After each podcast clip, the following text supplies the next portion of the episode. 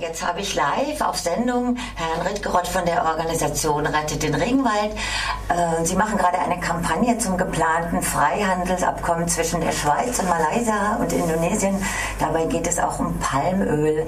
Und ähm, nochmal zusammengefasst, die, die Schweiz verhandelt zurzeit mit Malaysia und Indonesien über dieses Freihandelsabkommen um Palmöl. Und dazu muss man wissen, 85 Prozent allen Palmöls der Welt kommen aus Indonesien und Malaysia. Man muss auch wissen, dass fast jeder zweite Supermarktartikel von Schokolade über Pizza, Kosmetika, Farben, Palmöl enthält.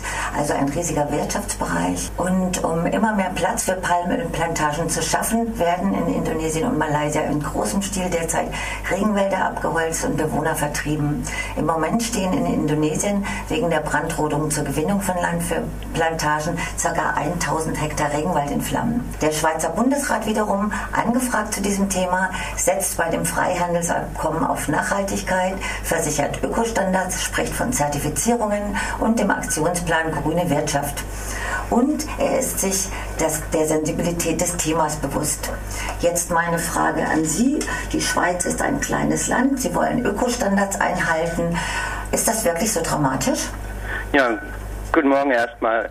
Guten Morgen. Ähm, in, natürlich ist die Schweiz ein, ein, ein, kleines Land, aber es geht ja auch um, um 60.000 Tonnen, äh, die die Schweiz importiert. Und in der Schweiz sitzt ja zum Beispiel der Konzern Nestlé. Also von dem her darf man die Schweiz da nicht unterschätzen. Also mengenmäßig ist die Schweiz natürlich ähm, relativ klein mit 60.000 Tonnen Import im Jahr, aber es ist eben auch das Heimatland von Nestle, die zu den größten Importeuren und, und Verbrauchern von Palmöl gehören.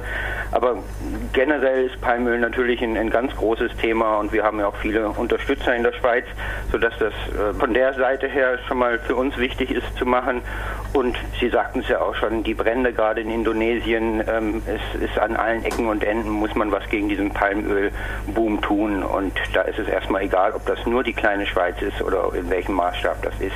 Und in der Schweiz können wir eben jetzt gerade Einfluss nehmen, weil eben dieses Abkommen verhandelt wird. Warum ist denn jetzt gerade der Zeitpunkt für dieses Abkommen in der Schweiz? Ich weiß es nicht, warum die Schweiz das gerade jetzt verhandelt. Es ist halt für uns ein, ein Ansatzpunkt zu sagen, hier können wir was tun. Schweizer Organisationen sind da aktiv. Wir machen hin und wieder was mit dem Bruno Mansa Fonds zusammen, der in, in Malaysia aktiv ist, also ein Schweizer Verein.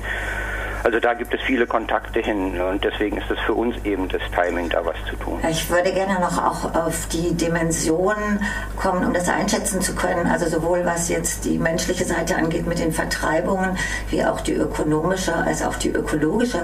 Können Sie dazu was sagen? Also Sie hatten es ja schon angesprochen, die Brände, die in Indonesien wüten, die werden meistens gelegt eben auch um, um Flächen für Plantagen zu haben. Es ist für die Leute dort einfacher, eben den, die Torfwälder trocken zu legen und anzuzünden, was natürlich fürs Klima ganz verheerend ist, das CO2 und andere Gase, die da frei werden, aber eben auch für die Menschen, die zum einen in diesen äh, Rauchschwaden leben müssen, das ist äh, gesundheitsgefährlich bis, bis hin äh, tödlich, ähm, aber auch ohne die Brände ist, ist Palmöl mit Menschenrechtsverletzungen verbunden. Es werden Menschen vertrieben, es wird ihnen das Land geraubt.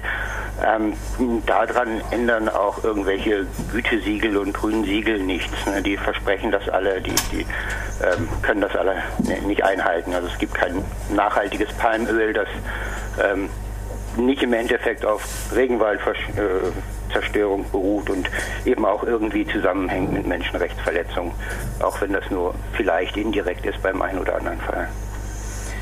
Also Sie sagen, ähm, wenn die Schweiz oder der Bundesrat in der Schweiz versichert, äh, sich der Sensibilität bewusst oder wenn andere Konzerne das vielleicht auch sagen, äh, es gibt gar keinen nachhaltigen, äh, keine Nachhaltigkeit, was das angeht.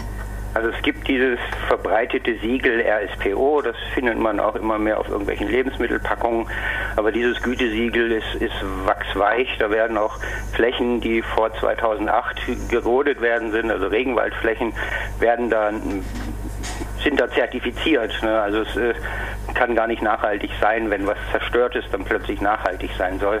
Ähm, man darf auf diesen Flächen auch Pestizide und Dünger ausbringen. Die Menschenrechtsfragen sind einfach die ganz banalen Standards, die man eigentlich erwarten kann, dass sie eingehalten werden. Deswegen geht es RSPO geht es eigentlich nur darum, den Palmöl äh, den Anbau auszuweiten, was ja mit Nachhaltigkeit auch nichts zu tun hat, wenn man sagt, man braucht davon mehr und mehr und mehr. Also und es ist eigentlich jeder beim RSPO dabei, der irgendwie dabei sein will. Also nicht nur die Unternehmen, die vielleicht vorbildlich sind, sondern jeder, auch die ganz großen Unilever und, und Wilmar und diese ganzen Konzerne, wo man immer wieder, immer wieder ähm, Verbindungen nachweisen kann zu Plantagenunternehmen, die eben überhaupt nichts mit Nachhaltigkeit zu tun haben. Also und, dieses gute Siegel ist Grünwasserei. Und, und diese Brandrodung, ist das bekannt, äh, von wem das ausgeht? Das ist zum Teil bekannt. Äh, zum Teil sind das relativ kleine äh, äh, Plantagenbetreiber, die aber häufig dann im Endeffekt mit den großen Konzernen verbunden sind über Lieferketten. Also es gab da in, in Indonesien auch schon etliche Festnahmen und Anzeigen, ähm, wo eben auch in der Branche bekannte Namen mit dabei sind.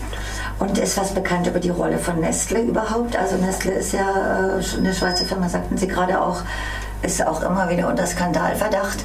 Ähm, wissen Sie da was drüber?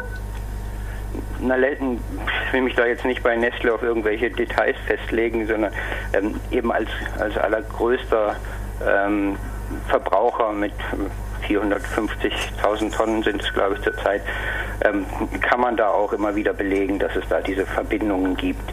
Ähm, Sie sagen auch, Nestle ist generell ähm, mit ein Konzern, die, dem, dem Gewinn über alles geht, ne, wenn man guckt, wie der Wasser vermarktet und ähnliche Sachen.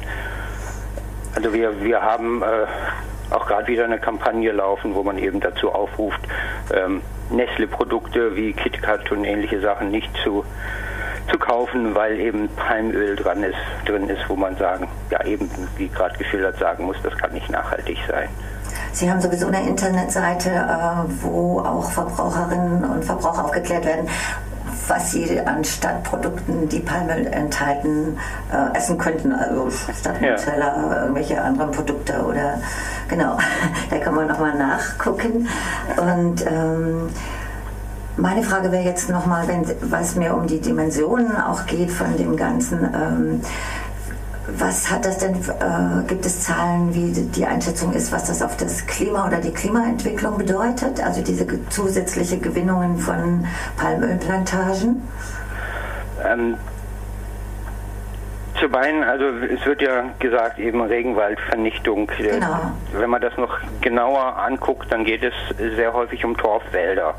Und die enthalten halt besonders viel CO2 ähm, gespeichert und, und auch Methan und andere Gase. Und wenn man diese Wälder eben trockenlegt, da werden ganz erhebliche Mengen frei. Und deswegen gehört Indonesien ja auch zu den größten ähm, Umweltsündern, also wenn es um Klima äh, Wandel geht, weil eben dort durch die Brände und Trockenlegungen und Rodungen einfach riesige Mengen frei werden.